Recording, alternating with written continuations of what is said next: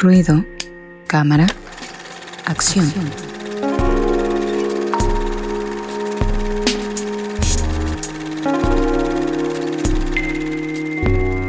Amigos que sintonizan este programa, ya estamos en Ruido Cámara Acción, la sección de cine con nuestro amiguito Fabián Rosas. Hoy nos trae dos opciones bastante interesantes. La bueno, no sé cuál va a ser la primera, pero una de ellas eh, me llama mucho la atención por esta cuestión de la familia. Es con una, pues una cuestión, creo yo, fuerte la que trata la película, pero adelante amigo, ya coméntanos de qué nos vas a hablar esta noche. Sí, justo por eso quería empezar, que se llama No es más que el fin del mundo. Ajá. Esta es una película de 2017, creo, que fue dirigida por Javier Dolan, el cual es uno de los directores este, contemporáneos como más aclamados y aparte es súper joven, o sea, tiene 32 años y ya tiene muchísimos premios. Oh. Y tiene alrededor de ocho películas, creo. este, esta película se centra en Luis, un joven que después de 12 años de ausentarse con su familia decide regresar para una reunión familiar en la cual él pretende anunciarles que está enfermo de cáncer y que se va a morir. Entonces, pero al llegar pues va a descubrir que todos están resentidos por este abandono que él les hizo y es un conflicto familiar muy grande, ¿no? La película es muy interesante porque toda la película se desarrolla literal en alrededor de dos horas de, la, de lo que es la comida, ¿no?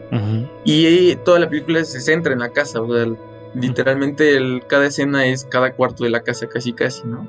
Entonces es muy interesante y el protagonista es Gaspar Uriel, que hace rato hablábamos de él, que hace no mucho falleció lamentablemente en un accidente, pero yo creo que era un actor que prometía mucho.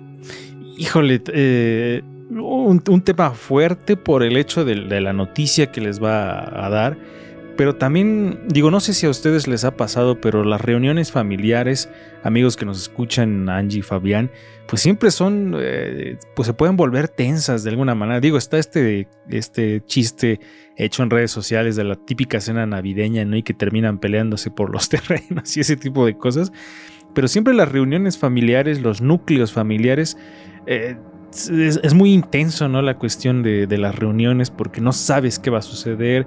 Y digo, aderezado Angie con esta cuestión de la noticia que les va a dar, pues siempre es un... O sea, pareciera como una cuestión muy cotidiana, pero que se puede construir una, una historia bastante interesante e intensa. Angie Rocker. Sí, pues como dices, o sea, de por sí, eh, pues sí, las relaciones familiares pues son complicadas porque digo, seguimos siendo seres humanos que tienen ahí este, eh, pues sus propios problemas que al compartirlos con las demás personas, pues sí se, se complica, ¿no? A pesar de que somos familia y nos queremos. Entonces, este, pues está, eh, digo, ahora ya conociendo el contexto, porque justo le decía a Lalo que no le había entendido mucho al tráiler y yo así de, ah, o sea, se ve chida, pero no le entiendo. pero ahora que ya, este, ya tengo contexto, pues sí, me gustaría eh, ver cómo, cómo es que se desarrolla ¿no? ese conflicto. Sí, a pesar de que yo tampoco había eh, eh, tomado en cuenta esta cuestión de que sí sabía que era una cuestión de una reunión familiar y que se iba a, dar en esa reunión una, un momento importante de la historia. ya de entrada me llamó mucho la atención por esta cuestión de la dinámica familiar, ¿no?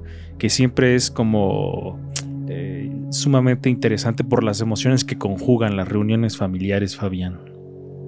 Sí, sí, justo, en una clase hablábamos de esta película y precisamente su tráiler es como una obra maestra el tráiler porque como que te presenta todo lo que va a suceder, pero al mismo tiempo no te dice mucho, pero te deja con la intriga de querer descubrir más, ¿no? Yo la verdad considero que es un muy, muy buen tráiler y esta película ahorita se encuentra disponible en Prime Video, entonces creo que es una buena oportunidad para verla. Oye, señalas algo muy interesante, amigo. Esta cuestión de que incluso creo que había hasta una premiación de trailers de las películas, ¿no? Y, sí, como, como, como lo dices, la forma en la que está hecho, las tomas te van sugiriendo momentos como muy, muy, muy importantes, con picos muy altos de emociones. Y siempre se agradecen los trailers así, ¿no? Como de, ah, que te quedas como impactado, pero que al mismo, al mismo tiempo no te cuentan toda la película, porque luego hay trailers que son, y luego que sale el tráiler 1, 2 y 3 de una película, ya te spoilearon todas las escenas interesantes, ya nada más llegas como a rellenar los huecos que tenía el trailer y ya, pero estos trailers que se hacen de manera hasta como artística, son muy chidos, ¿eh? No, no, no había caído en cuenta en eso, Fabián. Sí, sí, la verdad es que yo creo que hacer un tráiler también conlleva como su desafío, ¿no? Porque tienes que enganchar al, espectador en cosa de segundos, atraerlo a la historia y quererlo hacer que vea más. Este, y lamentablemente muchas veces como que grandes productoras ajá, tienden a esto de sacar muchos trailers, contarte a veces lo mismo, o inclusive como irte contando ya la película, ¿no? Sin sentido alguno. Oye, ya, ya pasó de moda, y esto seguramente se acordará Angie. Bueno, supongo que también Fabián, porque es un fan del cine. Estos trailers que llevaban una voz, ¿no? y este verano, en la siguiente película de tal, y veremos tal, y una historia impresionante.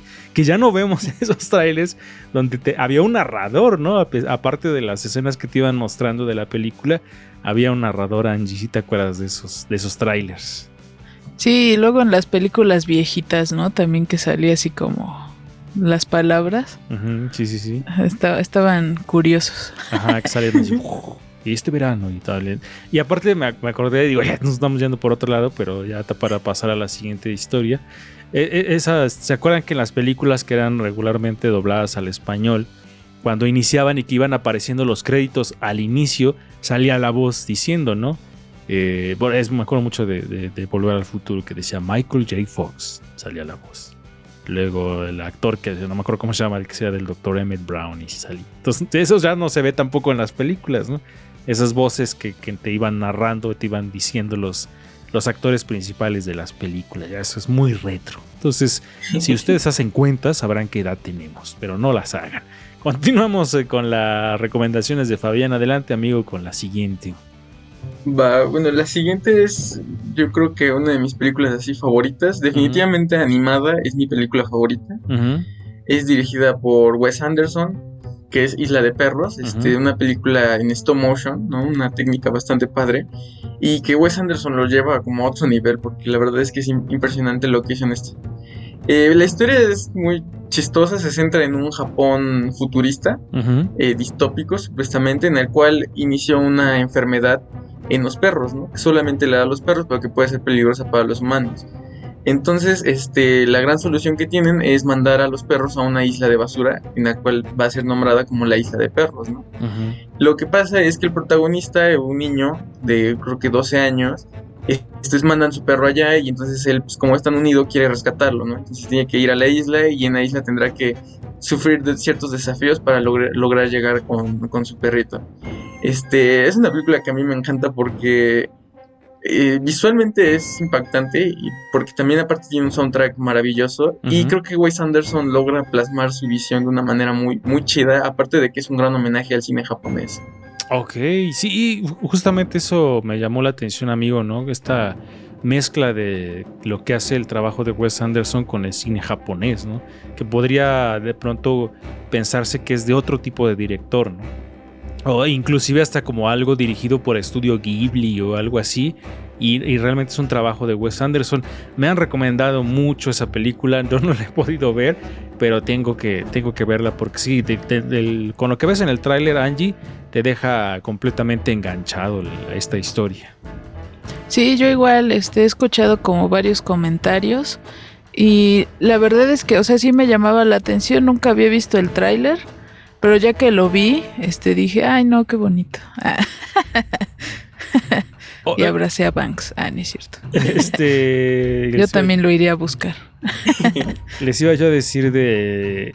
Hay otro. A Wes Anderson fue el que dirigió la película de.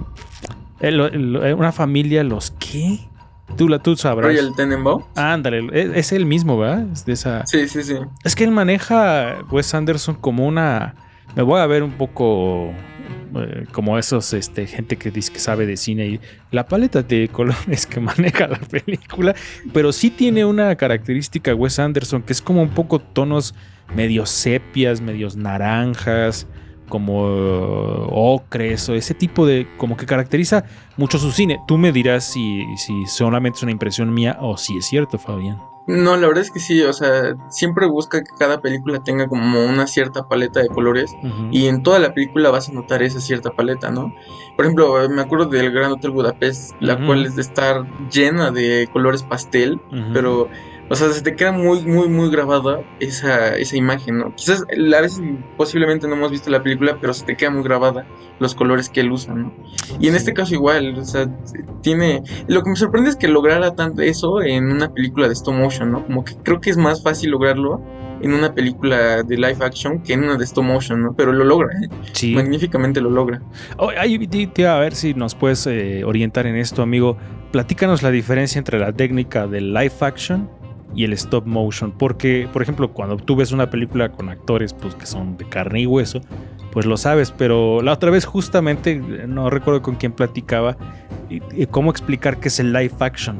Digo, el stop motion, ahorita nos lo dirás, es un poco más fácil como de explicar, pero el live action es como de Sí, es como de cosas que se ven reales, pero no son reales. Entonces, pero no sé cómo explicarlo.